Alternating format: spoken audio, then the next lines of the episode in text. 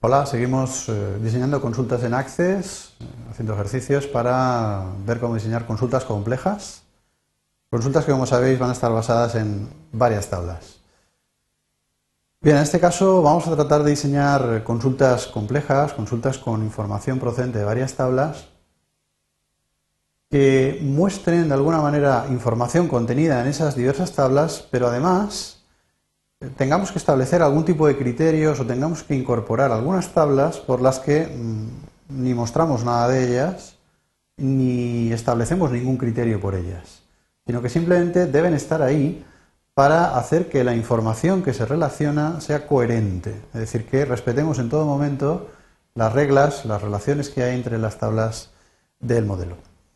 Bien, esta consulta un poco tiene como objetivo que reforcéis el concepto de lo que es relación entre dos tablas, incluso aunque no aparezca ninguna información como resultado de la consulta.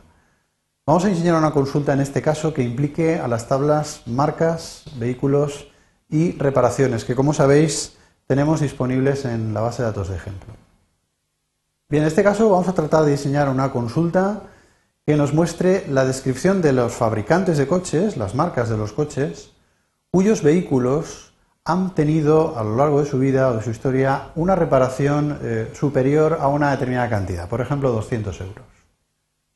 Cuando tengamos esta consulta diseñada, eh, completaremos el diseño de la consulta para filtrar además eh, un dato del vehículo, es decir, limitar la, la búsqueda anterior a vehículos con un cierto kilometraje, por ejemplo, más de 30.000 vehículos. Vamos a ver cómo hacer esto en Access. Como siempre partimos del fichero Access donde tenemos las tablas, la información, las relaciones y nos dirigimos al ítem consultas en el examinador de objetos. Accedemos al diseñador como siempre al botón nuevo y en vista diseño, comenzando desde cero el diseño de la consulta y el primer paso, siempre como una todas, incorporaremos las tablas que de una manera u otra intervienen en la consulta. Fijaros, en este caso voy a incorporar la tabla de reparaciones porque la consulta me dice que eh, debo sacar o debo establecer un criterio para reparaciones de un determinado importe. Esta será la causa por la que incorporamos la tabla de reparaciones al diseño de la consulta. También me piden la información de la marca del coche. Fijaros que esta información está en la tabla de marcas. Es decir, hay un dato de la tabla de marcas que debo mostrar como resultado de la consulta, como respuesta a esta pregunta. Por lo tanto, también voy a agregar la tabla de marcas. En principio no me piden ninguna información más, es decir, solo me piden eh, la descripción de la marca, cosa que está en la tabla de marcas, y me piden que la reparación sea superior a 200 euros. Esta información la tengo en la tabla de reparaciones. Por lo tanto, cabría pensar, y en principio voy a hacerlo así, que no haría falta incorporar ninguna tabla más. ¿eh? Voy a cerrar el cuadro de diálogo correspondiente. Y ahora eh, deberíamos examinar si disponemos de todas las tablas y toda la información necesaria. Bien, en este caso, como os decía, me piden la descripción de la marca. Este dato lo tengo aquí. Por lo tanto, haría un doble clic para traspasarlo a la parte inferior del diseñador y eh, establecería ahora un criterio para el importe de la reparación. El importe de la reparación es un dato de la tabla de reparaciones. También haciendo un doble clic conseguiría eh, pasarlo a la parte inferior del diseñador y con un sencillo criterio pues podríamos filtrar eh, reparaciones superiores a 200 euros. Bien, si yo ejecutara la consulta en esta situación, vamos a hacerlo cambiando el modo de vista y accediendo a la vista hoja de datos, fijaros que efectivamente me aparecen solo dos columnas. Me dice, oye, hay algunos coches de la marca Audi con una reparación de 340 euros, 400. Pero fijaros que aparece un número desmesurado de registros para la información que hay realmente en la tabla.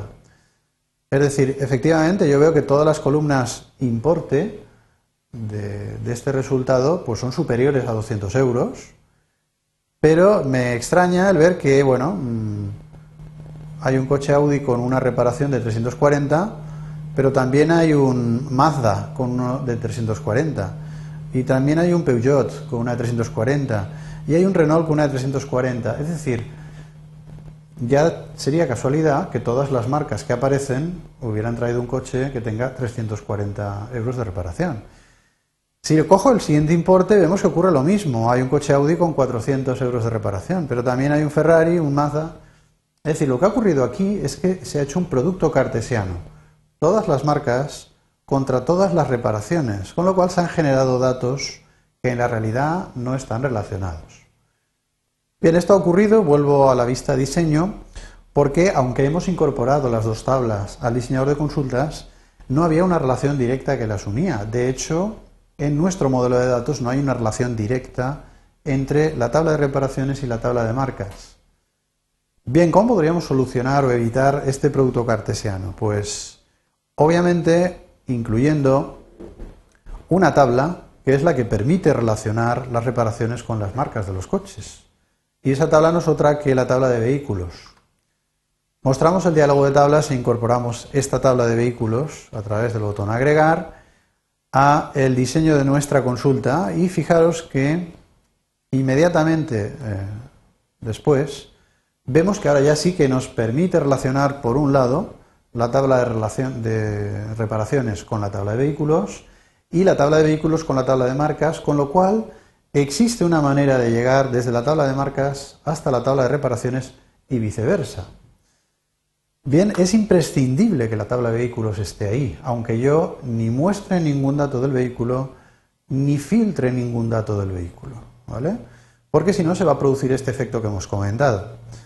Ahora ya sí podríamos de nuevo volver a la vista hoja de datos donde comprobaríamos que se ha reducido enormemente la, la lista de reparaciones superiores. ¿eh? Me dice, bueno, ahora me dice, hay un Renault, hay un coche, no sabemos cuál, pero hay un coche de la marca Renault con una reparación de 340, un Peugeot con una de 400 y un Audi con una de 450.